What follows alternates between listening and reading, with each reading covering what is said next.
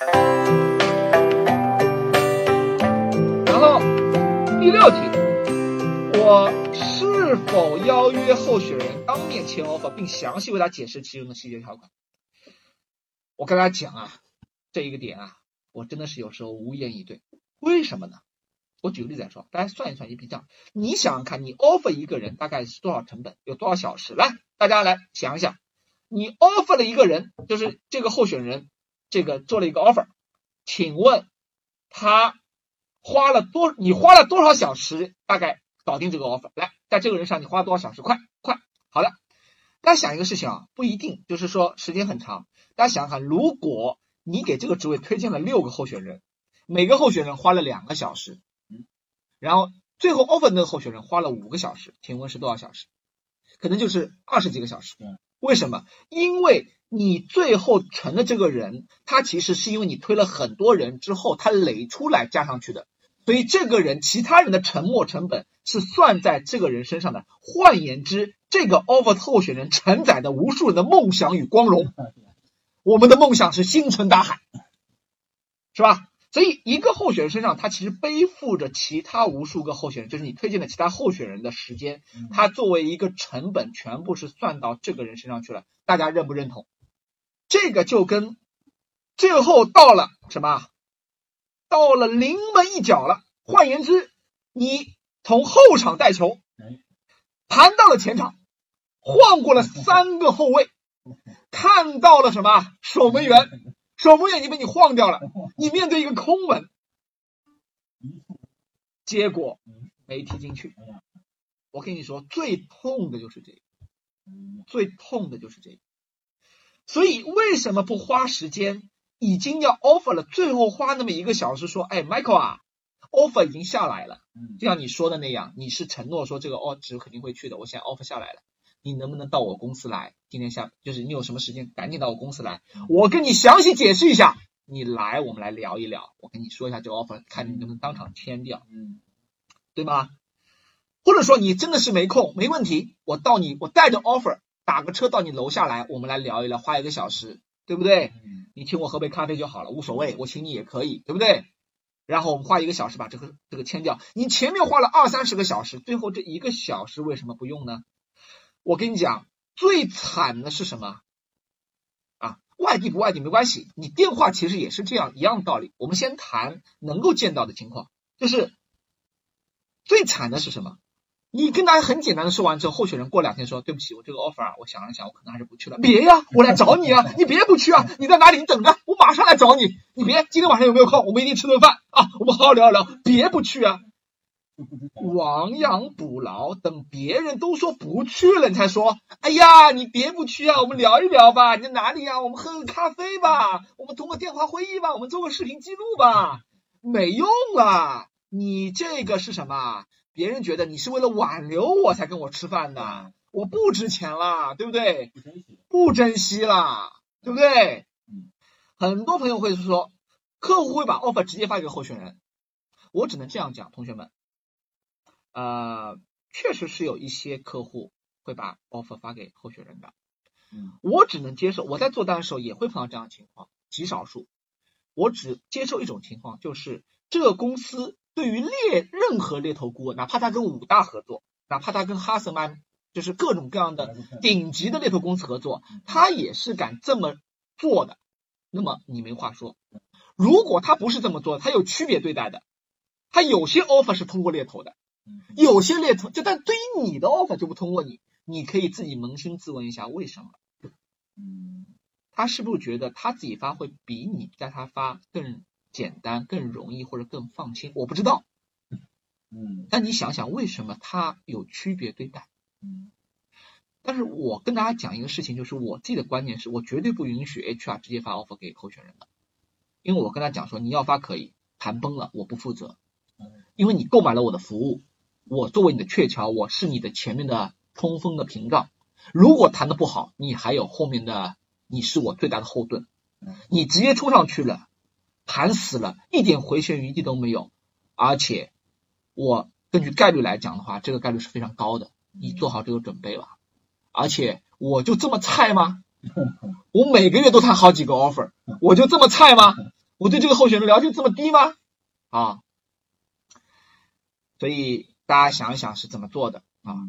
呃，我觉得无论平台还是线下，其实都是可以你自己争取的。嗯，这跟客户是可以被凹弯的啊，说错了啊，这个客户是可以被教育的 啊，对不对？啊，对啊，我想逗大家一乐啊，要下午大家会困啊，瞬间不困了啊，瞬间不困了啊，感感觉空气中充满着愉悦的气氛啊 啊，所以想说的事情是，你尽量要然后掌 offer 掌握在自己手上，因为你要做增值服务，而且你要把主动权掌握在自己手上。嗯，主动权。好，这个我动画再做细讲啊，我们先把这六道题目过一过，大家记得自己做分数啊。第七题，我是否会在候选人签字时前再次告知候选人关于新的 offer 的潜在风险和挑战？嗯嗯，我跟大家讲我是怎么做的啊，我先做一个我的例子。每次候选人说好，Victor 没问题，你说的很清楚了，你把 offer 条款解释的很清楚了。嗯，呃，无论是外地还是当面啊，通过电话或当面，当面会更好一点。那么电话也可以做一些视频连线或等等。他说 OK，Victor 很清楚了啊，没问题，我这个 offer 呃我会去的，我一定会去的。我说你别急，Michael，你我还是作为你的顾问，我我觉得这个 offer 真的是很适合你，而且我也觉得你值得拥有这个 offer 嗯哼，啊，非常好。但是作为你的顾问，作为你的职业顾问，嗯我有义务来提醒你，因为跳槽不是一个儿戏，哦，而且呢，你也已经三年没有跳过了。那现在这个工作呢，确实机会非常好，嗯，但是呢，相较你以前平台，你也知道啊，我们之前有聊过，嗯就是你现在是一个比较成熟的平台，而现在这个新的机会呢，是一个初创型的嗯啊。当然，我觉得这个呃这样的一个机会是非常好的，但是也就意味着可能你有更多的时间，嗯，要更多的风险，包括呢一开始要承担更多的任务，也没有像本来的企业有比较完善的这样的一种啊这样的一种啊这个配置吧配置。嗯，这些你真的都做好准备了吗？你这些是不是都做好准备了？我想问一下这个呃这个电波前的朋友们，当如果你是一个真正的候选人，你听到我这样来跟你讲这番话的时候，你的感受是怎么样？我只要你的感受，你可以给我一些形容词形容你的感受吗？来，真实的，你的第一感受是什么？就是你已经决定去了，但是我说我作为你的职业顾问，我还是要提醒你，就是说这个机会，因为机会都是挑战与机遇并存的嘛，对吧？所以你作为一个没有很久没有跳槽的人，我还是要提醒你，这个机会可能会增加你的工作时间，会增加你的一些啊、这样的一个挑战。你真的做好准备了吗？我跟大家讲，但凡我做的职位，这个事情我是一定要做的，我是一定会做的，嗯我是一定会做的。因为为什么？我自己做下来发现，事实的真相是，我首先有两，可能大家有几个疑问，我跟大家讲一下，就是一个是有人会说，Victor，你这样讲的话，会不会把候选人吓跑？嗯嗯，对，嗯，我听了会很迟疑，嗯，或者我听了本来觉得 OK 的，听你这样一说啊，我吓了。我跟你讲，你根本不要怕。如果候选人在这个时候退出，你绝对是应该拍手庆幸的，总比他签了 offer，过了两周或者是最后一天跟你说他不去了好很多。他连站都站不起来，你碰他一下就倒了，你还指望他上去打拳击吗？他还要回去辞职哎，兄弟，他还要过那个一个月的离职期哎，他还要回去应对很多人的挽留哎。你这样一说，他就怂了。那你觉得这个人真的有意愿去变吗？嗯所以我跟你讲，好的人根本不怕你这样去说，这是一个事情。第二个事情，你其实给他了一些预防，让他有一种承诺，就是有这样情况。我这个不不多展开，但是我跟你说，我做这个事情，我做了上百个 offer，我每次这样做，别人的反应是什么？你知道吗？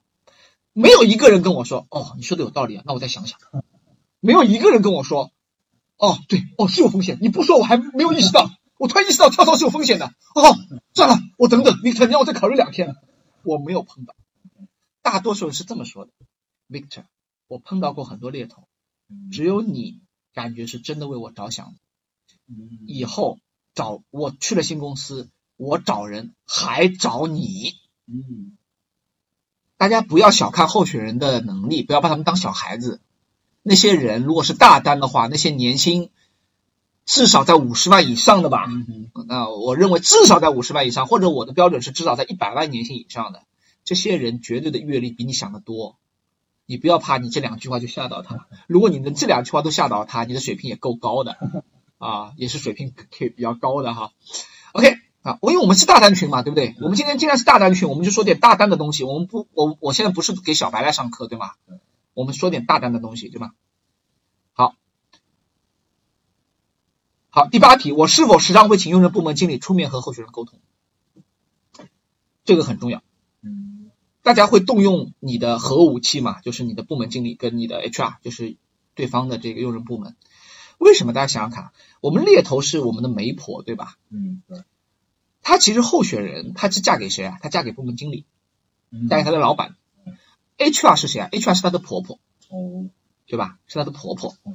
所以等于说，婆婆先挑一次，看这个小姑娘外貌啊，哎，是不是这个样子啊，对吧？因为我喜欢把那个甲方这个企业端比作这个新郎哈，因为为什么？因为他们财大气粗，他们是出聘礼的嘛，嗯对吧？出聘礼的。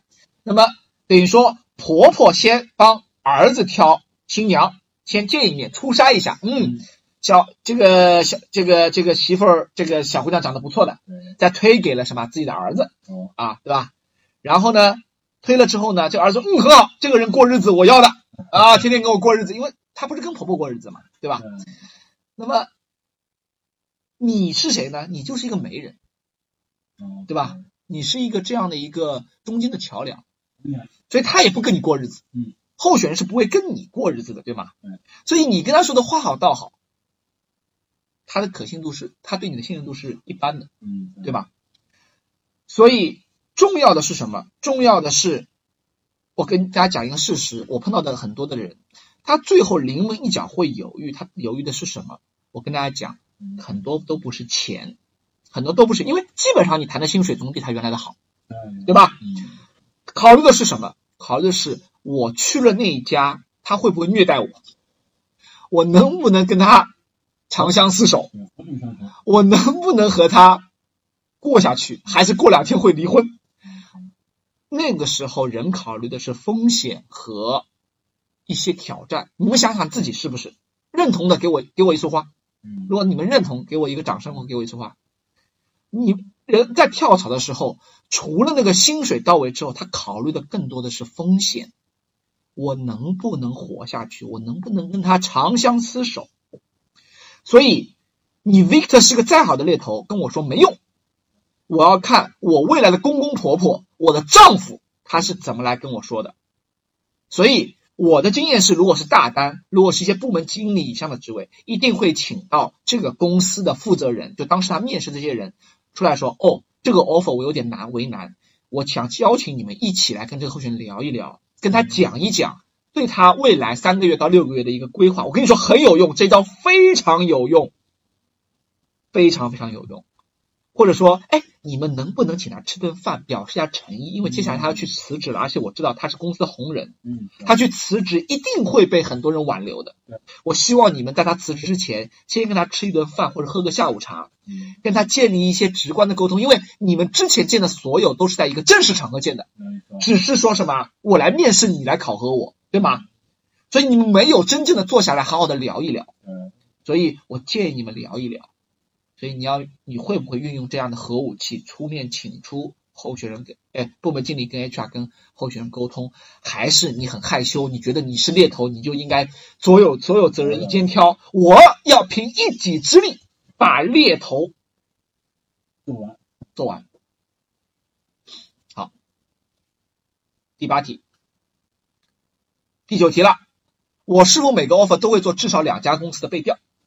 好，背调一定要做，一定要做，不是为了企业，不是为了客户，是为了你自己，是为了你自己。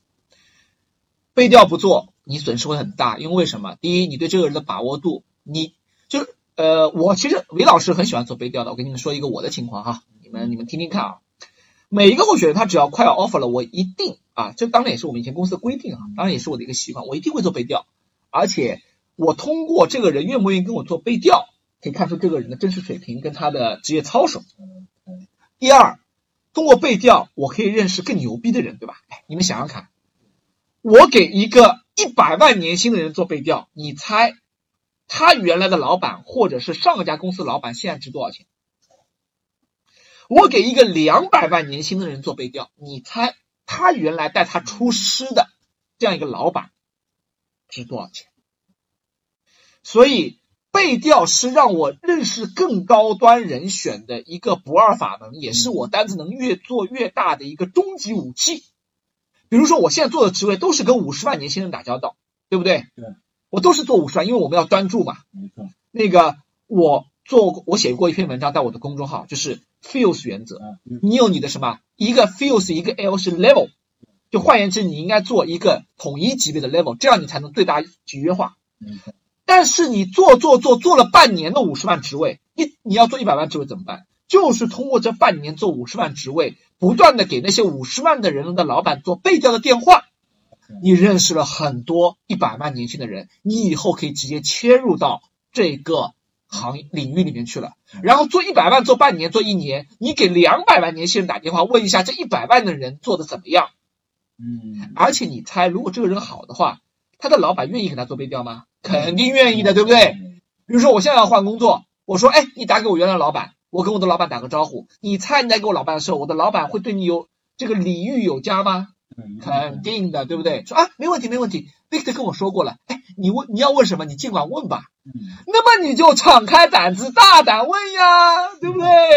哦，哎呀，对呀，哦，那个 Michael 当时是这个部门经理，您那时候是总监对吧？哎，我了解一下你们是怎么分工的。哦，是这个样子。哦，当时他说他的业务一年能做三百万，是吗？哦，是这样。那您呢？哦，您能做六百万？哎呀，很厉害啊！果然是名师出高徒啊！瞬间拉近了跟他老板的距离，嗯。你的逼格就高了，要起推荐来杠杠的，对不对？然后你可以开问他说：“嗨，像 Michael 这样的人，我相信您带出来很多，嗯。对不对？你不可能只带出 Michael 一个徒弟吧，对不对？哎，我最近正好有一个什么样的机会？哎，您有没有像 Michael 这样或者比较差一点的人，给我引荐引荐？哎呀，杠杠的，我跟你讲，老板的引荐。杠杠的。哎呀，我跟你说，李老师后面根本不搜人，根本不搜人。我跟你讲，我我真的不搜人。我而且我跟你们说一个事实，就是我到现在做猎头做了这么多年，到现在我都没有一个猎聘账号的。我没有猎聘账号，我从来没有注册过猎聘账号。嗯。搞得我在当时在大猎论道猎聘写大猎论道写那个两篇文章，测测你的猎头功力和那个生态培训体系猎头企业的这个这个培训的搭建，我都不能够回复那些人，因为我自己没有账号。我没有办法回复那些粉丝，那时候已经大概有三万多的点击，嗯，然后有三百多的回复，我都不能回复，对吧？所以我我从来不用，为什么呢？因为你不需要，因为优秀的人会推荐优秀的人。当你混进这个圈子的时候，你就牛逼了。牛逼不是说有你认识多少人，你有多少人的手机号码，牛逼是指多少人有你的手机号码。你有马云的电话号码不稀奇，马云有你的电话号码才稀奇。好，认同的自己看着办。好，我来给大家分享一个案例哈。我觉得我好像好像说故事比较好，以后公众号就写点故事吧。啊哈，说点对话哈，模拟对话，因为对话看的比较多哈。对话是什么？你看啊，好，对话是说，哎，Michael 啊，offer 下来了哈，嗯，这个六十万啊。大家听听啊，这个是不是你们的故事啊？嗯哎，offer 六十万哦，好吧，哎，有问题吧？哦，没什么问题的对吧？好的好的，哎，你准备什么时候去辞职啊？哦，你明天就跟老板去说。好哦哦，明天老板出差哦，没事，那个什么时候啊？下周二对吧？啊、下周二，好的好的好的，下周二你跟老板进公司就说，对吧？嗯，好的好的，没问题。那你加油啊！好的，那个周二你辞职完之后，这个等你好消息。好的，祝你顺利，好，加油，拜拜。嗯，熟悉吧？这个对话熟悉吧？啊，就搞得了好像你给人家 offer 之后，人家去辞职就跟你没有半毛钱关系了。然后就说啊，好的，你去辞职吧，我等你好消息。嗯，我跟你讲，基本没用。这样的话，候选人肯定是死了。你一定要在每一轮之后，他跟后老板谈的每一轮，都要让他打电话给你。这里面有很多细节，我先不展开。好，十个题目，战斗力爆表了。